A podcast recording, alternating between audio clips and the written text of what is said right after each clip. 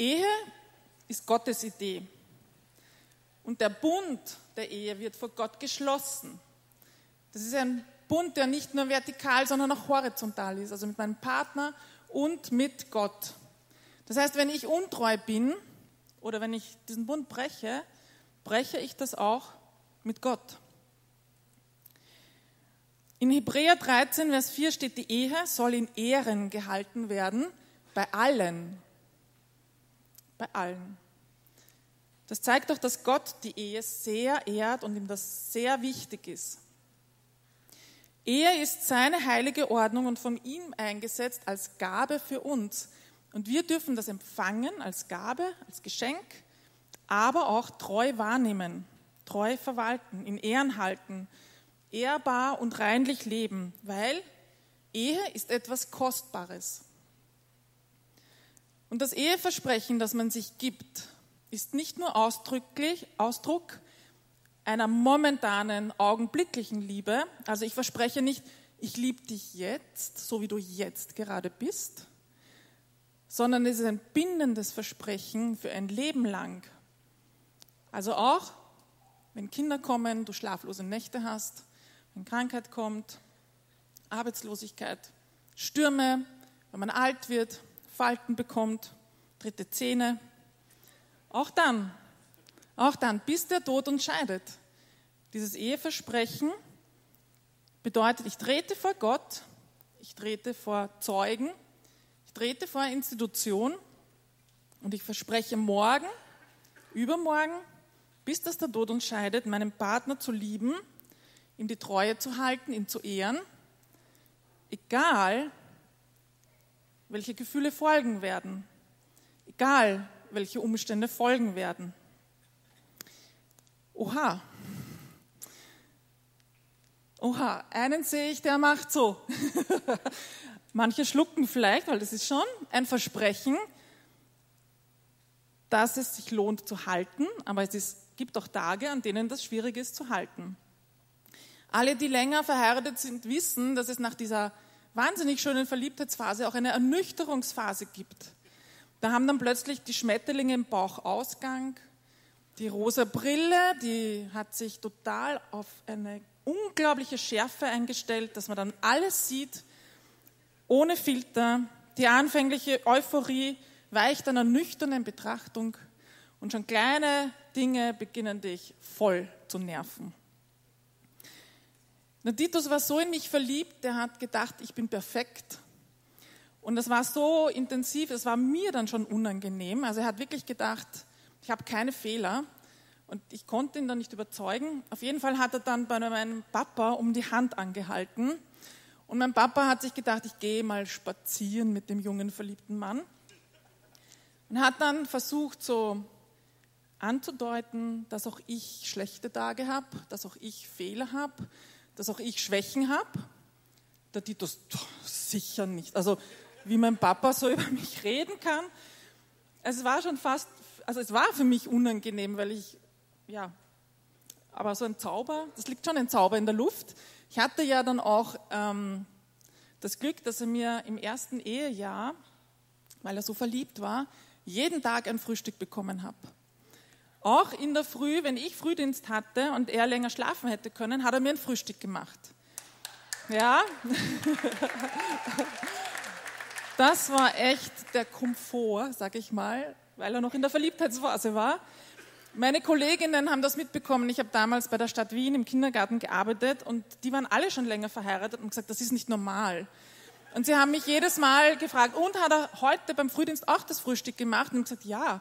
Und dann waren sie voll fertig, weil das ist nicht normal. Also das muss sich ändern. Das war ihre Überzeugung.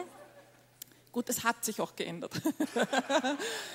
so im zweiten Jahr war die Ernüchterung da. Und ihr könnt euch nicht vorstellen, wie sich meine Kolleginnen gefreut haben. Wir haben das richtig gefeiert. Endlich! Endlich haben sie eine normale Ehe. Sie muss sich das selber machen, das Frühstück.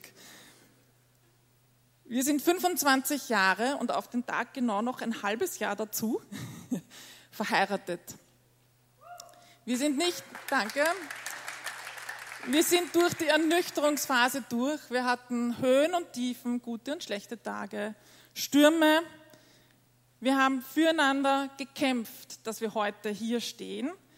Und ich kann sagen, dass es nicht mehr die Verliebtheit vom Beginn ist, sondern dass wir gewachsen sind in eine reife Liebe, in eine tiefe Liebe. Und da bin ich unglaublich dankbar. Ich habe ja letzte Woche gepredigt, dass Gottes Ziel für uns ist, Jesus ähnlicher zu werden. Also auch in seinem Wesen. Und das bedeutet, dass wir heiliger werden und dass wir voller Liebe sind, so wie Jesus zu den Menschen voller Liebe war. Sein Auftrag an uns steht in Johannes 13, Vers 35. An eurer Liebe zueinander wird jeder erkennen, dass ihr meine Jünger seid. Also wenn wildfremde Christen zueinander so sein sollen, dass die Liebe für andere so spürbar wird, dass sie sagen, die sind Jesus ähnlich, das sind Jesus Jünger, dann gilt das umso mehr für Ehepaare. Also was für eine Ehe ist das, wenn die anderen sagen, wow, ich kann Jesus sehen. An ihrer Liebe zueinander kann ich Jesus sehen. Das sind Jünger Jesu. Somit ist die Ehe das größte Instrument meiner Heiligung. Meiner Heiligung. Es ist die beste Schule und die härteste Praxis. Und Gott sei Dank haben wir übernatürliche Hilfe dafür. Die Früchte des Geistes sind im Galater 5, 22 bis 23 beschrieben. Und da steht, dass dagegen bringt der Geist Gottes in unserem Leben nur Gutes hervor. Liebe, Freude und Frieden, Geduld, Freundlichkeit und Güte, Treue, Nachsicht und Selbstbeherrschung.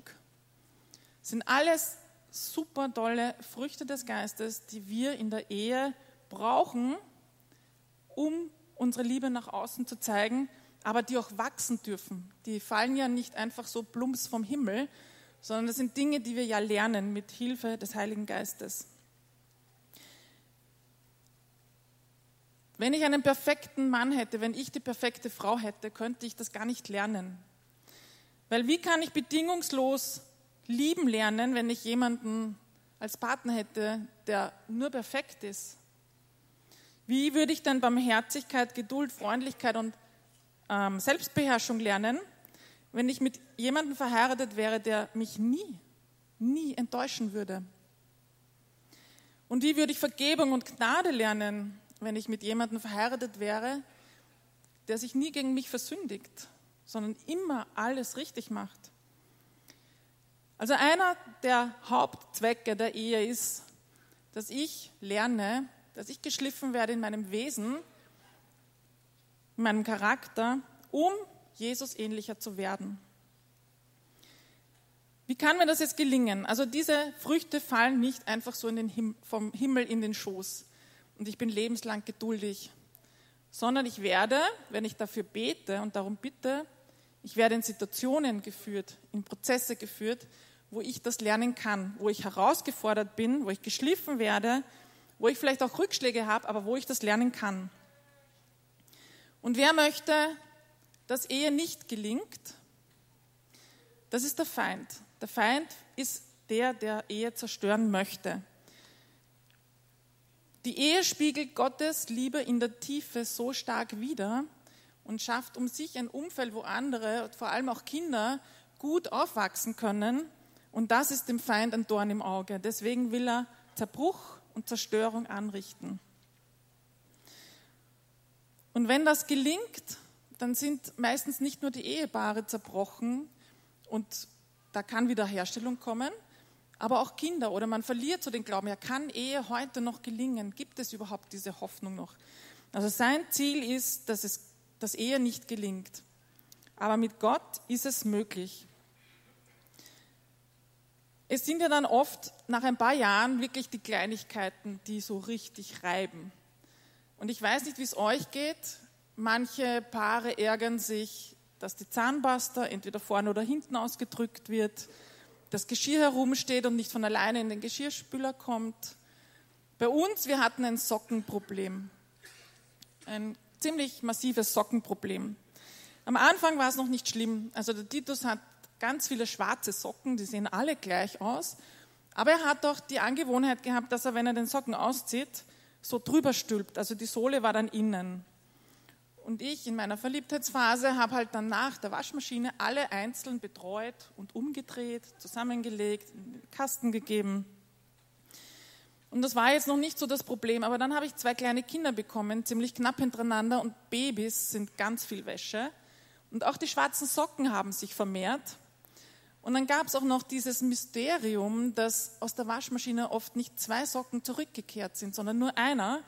Und dann wusstest du nicht mehr, welcher Socken gehört zu wem, kann ich neue Paare bilden und so weiter. Und die waren auch immer noch umgedreht. Und dieses Umgedrehte habe ich dann plötzlich nicht mehr verstanden. Wieso dreht man Socken um? Da wird die Sohle gar nicht sauber. Und außerdem ähm, bedeutet es doppelt so viel Arbeit. Aber als moderne, aufgeschlossene Hausfrau habe ich nach einer Lösung gesucht und ich habe dann recherchiert es gibt ein Sockenpaar-Zusammenhalterinstrument. Kennt ihr das? Eine ausgefeilte Technik. Man stopft hier das, den Anfang des Sockens hinein und dann kann man es zu zweit in die Waschmaschine geben und es sollte zu zweit wieder herauskommen. Ich habe dieses ausgeklügelte System im Titus besprochen. Es hat auch ein paar Mal geklappt. Aber dann kamen die Socken wieder einzeln und vor allem waren die Socken noch umgedreht. Und dann war es nicht mehr lustig.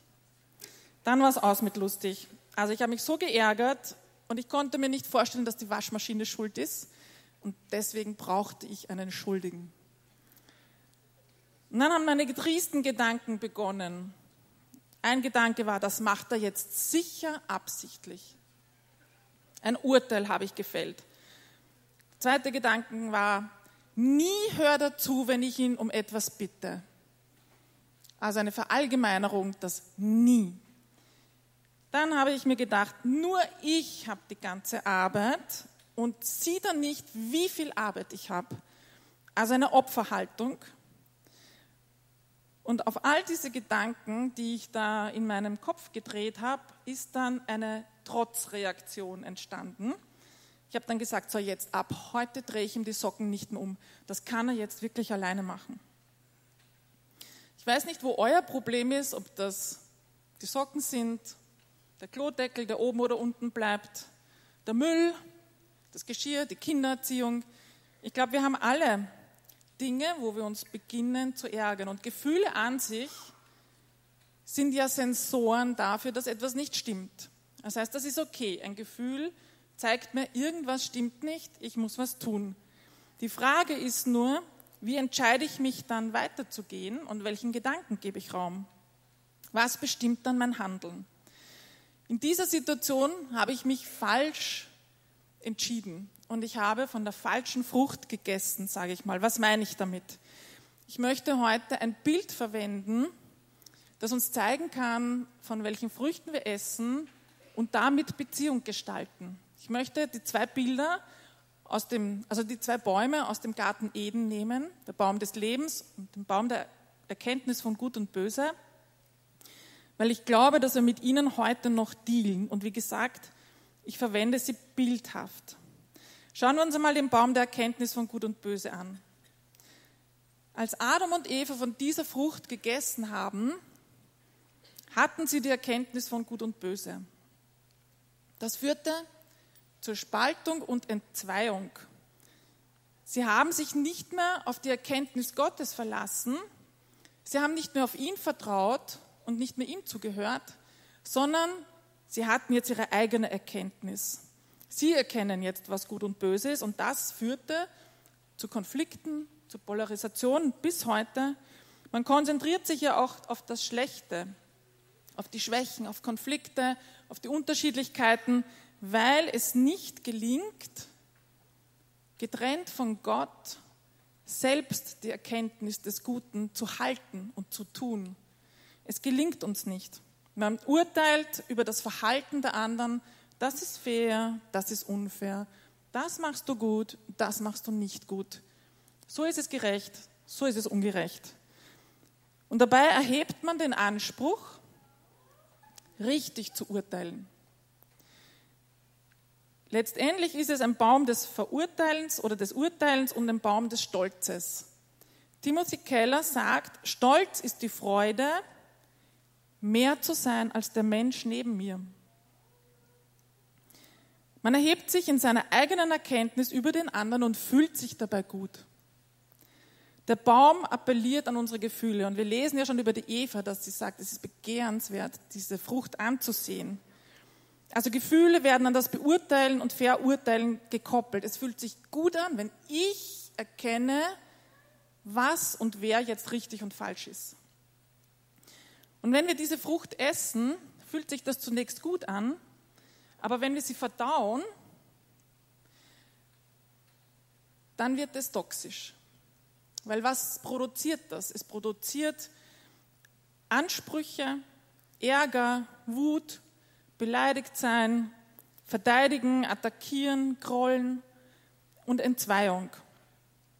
Und wenn ich dann immer auf dieses Verhalten, was ich jetzt beurteilt habe, eben mit diesen Gefühlen reagiere, dann wird das immer wieder so kommen.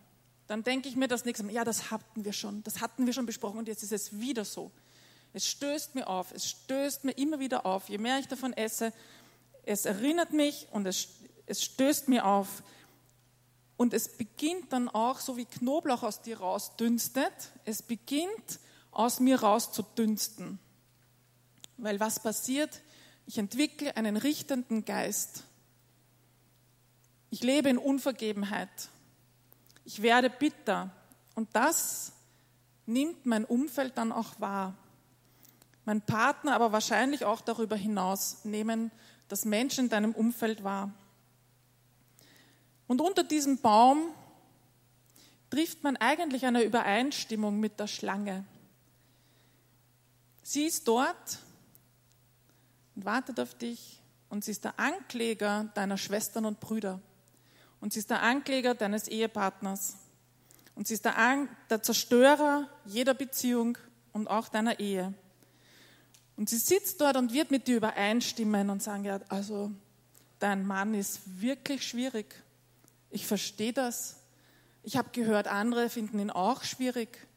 Und du triffst eigentlich eine Übereinstimmung mit der Schlange.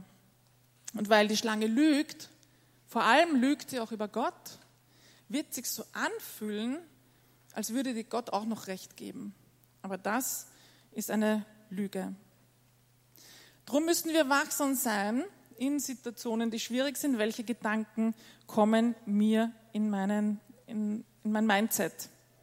Ich muss aufpassen, weil der Feind sucht genau diese Einfallstore, um Lügen zu sehen, um, weil sein Ziel ist, dass ich meinen Partner zum Baum der Erkenntnis setze dorthin schleife und dann nach meiner Erkenntnis richte. Ich sage dann, gut gemacht, ein Pluspunkt, schlecht gemacht, Minus. Ja. Und dann habe ich eigentlich Gedanken des Verurteilens und Richtens über meinen Partner. Und je mehr ich unter diesem Baum bin, diese, wird diese innere Haltung des Ärgers auch mein Handeln prägen. Ich werde dann nur mehr frustriert sein und immer beleidigt reagieren, aus einer Verletztheit heraus. Ich werde mich rechtfertigen, ich werde mich verteidigen, ich werde attackieren und ich behandle meinen Partner anders. Ich sehe nur mehr durch den Filter des Beleidigtseins, des Ärgerns und er kann meinem verurteilenden Blick eigentlich nicht mehr ausweichen. Und letztendlich kann so schlimm werden, dass er nicht einmal mehr richtig atmen kann, ohne dass mich ärgert. Also wir sehen, unter diesem Baum ist der Ankläger in Kontrolle. Wenn ich von dieser Frucht esse, werde ich nach meiner Erkenntnis richten. Und ich sage es ganz ehrlich, also ich will nicht, dass mich mein Partner unter diesen Baum setzt. Fühlt sich sicher nicht gut an, muss aber ehrlich zugeben, dass ich im Gegenzug also so wie bei den Socken, das schon auch gemacht habe. Und als ich diese Erkenntnis bekommen habe, da hat mich der Heilige Geist so richtig überführt, war ich ziemlich demütig und es hat mir total leid getan. Und Gott sei Dank gibt es einen zweiten Baum. Und zu dem kommen wir jetzt. Es gibt eine andere Möglichkeit. Es gibt den Baum des Lebens. Und der Baum des Lebens ist ein Baum der Demut und der Vergebung. Der demütige Mensch ist ein selbstloser Mensch. Timothy Keller meint, Das Ego eines selbstlosen, demütigen Menschen ist wie seine Zehen, wenn sie einfach funktionieren und nicht ständig Aufmerksamkeit brauchen. Also Demut nach dem Evangelium bedeutet, es nicht mehr nötig zu haben, die ganze Zeit über sich selbst nachzudenken. Der Baum des Lebens und seine Früchte bedeuten Barmherzigkeit. Es ist ein Platz der Versöhnung und Freundlichkeit, ein Baum der Heilung und Wiederherstellung. Es ist vor allem Demut und Vergebung. Und das klingt jetzt gar nicht populär. Und im ersten Moment schmeckt das auch nicht gut, wenn wir das essen. Ganz ehrlich, wenn ich in einer Situation bin, wo ich Recht haben will, wo ich gewinnen will, wo ich auch möchte, dass der andere für sein Verhalten auch bezahlt, soll ich demütig sein, vergeben? Das schmeckt im ersten Moment nicht gut. Da muss man so gegen die menschliche Natur arbeiten. Aber wenn ich das mal mache und es im Bauch ist, wird es auch verdaut. Und das fühlt sich dann richtig gut an, weil das erquickt innerlich, das erfrischt und das schafft Hunger nach mehr. Man will Versöhnung wieder schmecken. Man will Wiederherstellung schmecken, weil man will Beziehung schmecken. Freundlichkeit schmecken. Und man beginnt zu wachsen. Und genauso wie bei der anderen Frucht beginnst du das auch auszudünsten. Die Leute um dich herum nehmen das wahr. Da ist was anders. Da ist Leben. Also man isst, man wird, was man isst. Was es auch bedeutet, wenn ich vom Baum des Lebens die Früchte esse, ich nehme die Sicht Gottes ein. Ich beginne meinen Partner durch die Augen Gottes zu sehen. Was liebt Gott an meinem Partner? Worüber freut er sich über meinen Partner? Das heißt, auch hier habe ich wieder Gemeinschaft und treffe eine Übereinstimmung, und zwar mit der Dreieinigkeit. Dieser Ort ist Gemeinschaft mit dem Vater, dem Sohn und dem Heiligen Geist. Und dort kann ich mit ihm über meinen Partner reden. Und das schaut nicht so aus, dass ich mit einer Liste komme und sage, so, diese Punkte, die funktionieren alle nicht. Kannst du das bitte wieder richten? Nein, sondern ich komme und rede mit ihm über das geliebte Königskind. Weil in erster Linie ist mein Partner Königssohn oder Königstochter des Allerhöchsten. Und erst in zweiter Linie ist er mein Ehepartner. Also ich bete für meinen Partner, ich segne ihn, ich trete für ihn ein, in Fürbitte, ich danke für meinen Partner und ich höre auf Gott, was er mir über meinen Partner offenbart, was ihn hineingelegt hat, was er mit ihm vorhat, welche Sichtweise über, über ihn hat. Und ich höre zu, was mein Beitrag ist, um eine segensreiche, erfüllte Ehe zu leben. Ich bitte um die Hilfe, dass die Früchte des Geistes auch in meinem Leben zum Wachstum kommen.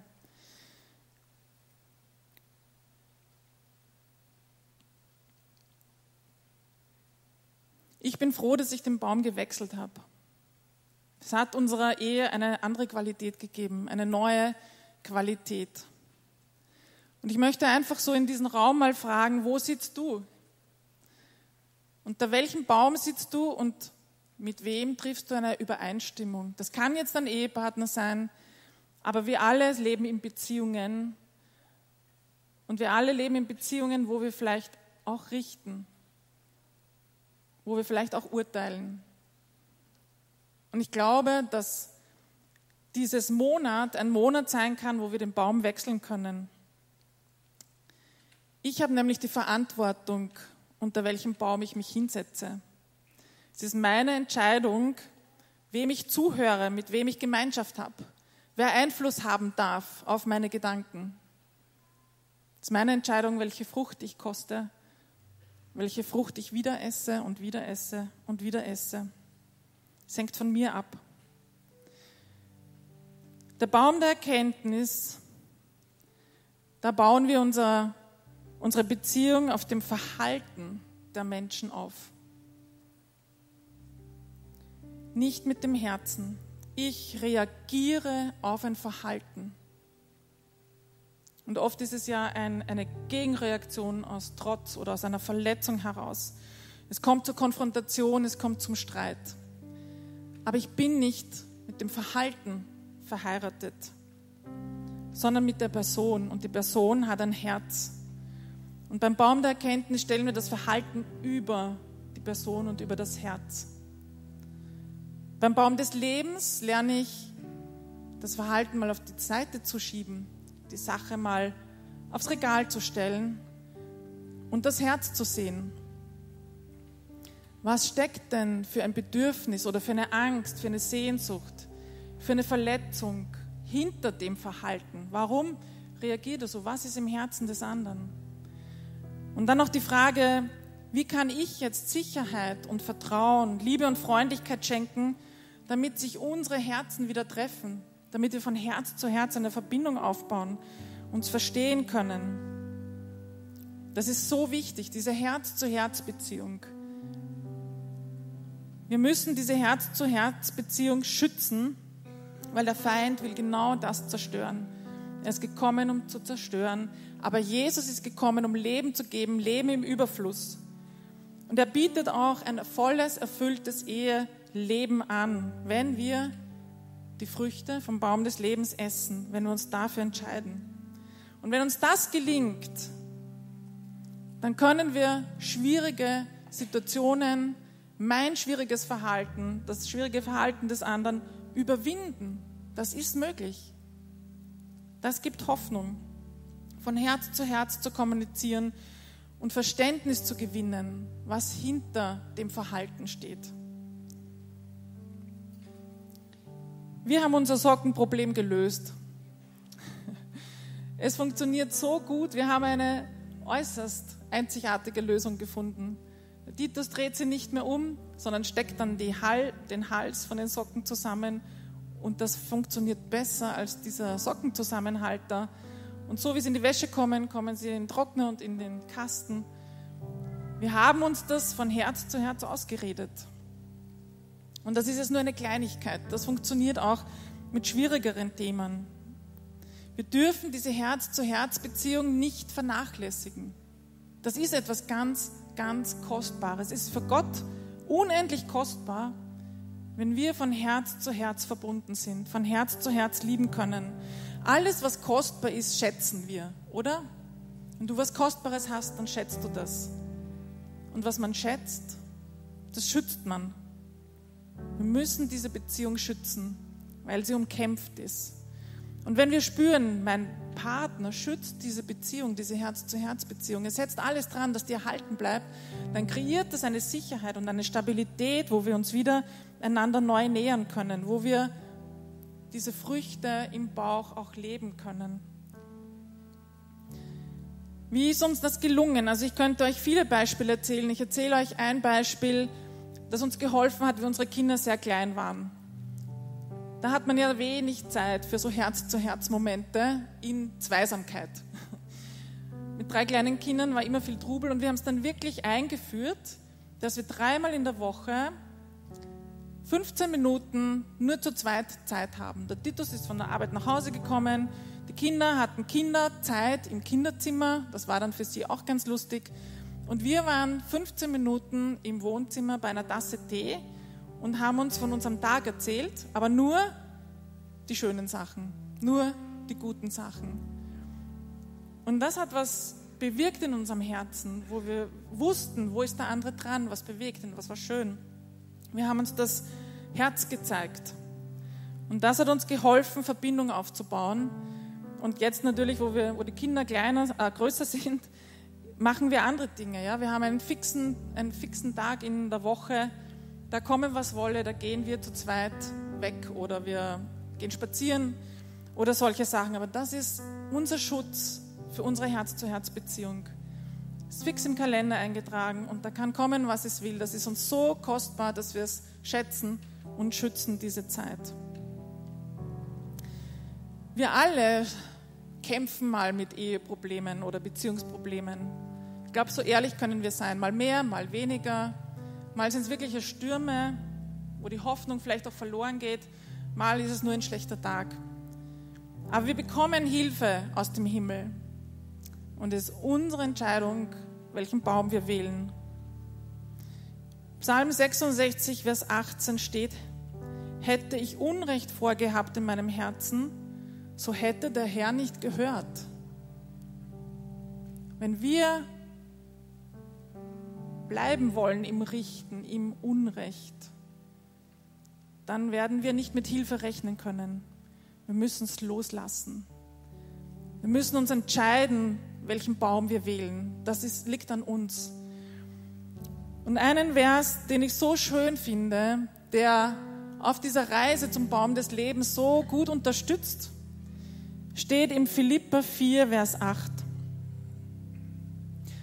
Da lesen wir, dass wir dankbar sein sollen für die guten Dinge und auch, ich sage jetzt dazu, für die guten Wesenszüge des Partners. Da steht, richtet eure Gedanken und dann sehen wir schon, wo die Einfallstore sind in unseren Gedanken. Also richtet eure Gedanken ganz auf die Dinge, die wahr und achtenswert, gerecht, rein und unanstößig sind und allgemeine Zustimmung verdienen. Beschäftigt euch mit dem, was vorbildlich ist und zu Recht gelobt wird. Das ist der Fokus. So wie unsere Teezeit, unsere Elternzeit nur Gutes zugelassen hat, wo wir über gute Dinge reden, lenkt dieser Vers auch den Fokus auf das Gute. Richte deine Gedanken auf das, was gut ist. Ich möchte zum Schluss kommen. Jesus sagt, liebe deinen Nächsten wie dich selbst. Und das betrifft uns auch wieder alle. Wir müssen uns selbst unter den Baum des Lebens bringen. Wir müssen für uns selbst diese Früchte essen. Ich kann nicht in Selbstkritik bleiben, in Selbstverachtung, im Minderwert. Dann treffe ich wieder über mich mit der Schlange eine Übereinstimmung und richte mich. Auch ich für mich darf nicht unter dem falschen Baum sitzen, sondern darf mich selbst und meine Beziehungen unter den Baum des Lebens bringen und dann werden wir das Königreich Gottes sehen. Es wird in uns Gestalt annehmen. Wir werden das leben können. Wisst ihr, Liebe ist mehr als ein Gefühl. Es sind genau diese Entscheidungen. Es sind diese Entscheidungen, die ich treffe, die eine Atmosphäre kreieren. Und in dieser Atmosphäre werden unsere Kinder groß. Und sie haben wieder ein Vorbild, wie Ehe gelingen kann. Unsere Ehe kann ein Segen für so viele andere sein. Es kann ein Kraftort sein.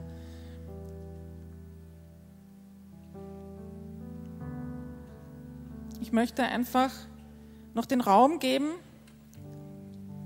dass jeder jetzt kurz überlegt, von welchem Baum er ist.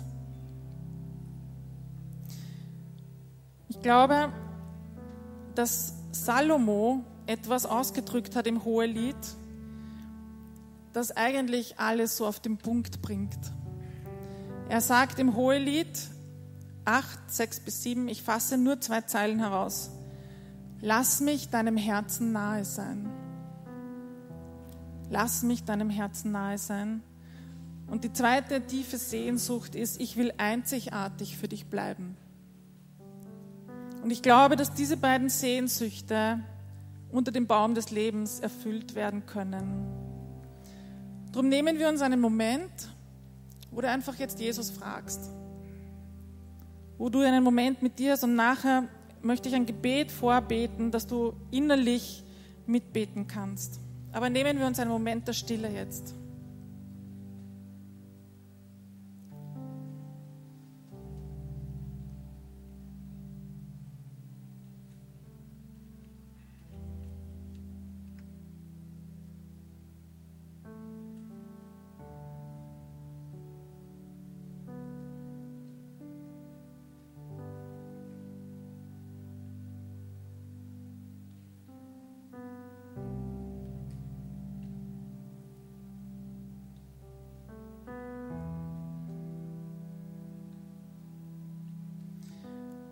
Also die Schönheit der Ehe ist nicht nur ein Märchen.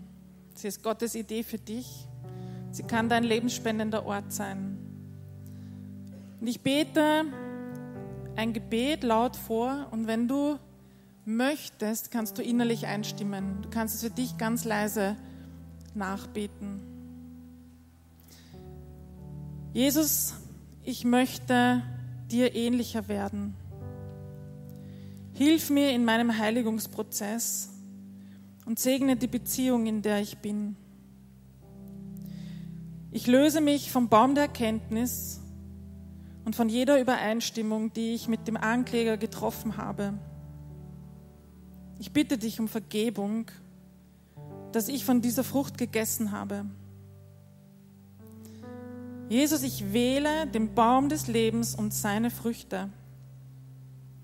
Ich setze Demut, Vergebung und Freundlichkeit in meinem Leben frei und bitte dich um deine übernatürliche Hilfe.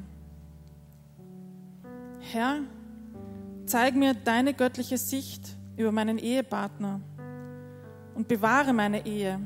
Hilf mir, die Einfallstore zu schützen. Und Herr, ich will mein Herz neu öffnen und meinem Partner nahe sein, von Herz zu Herz.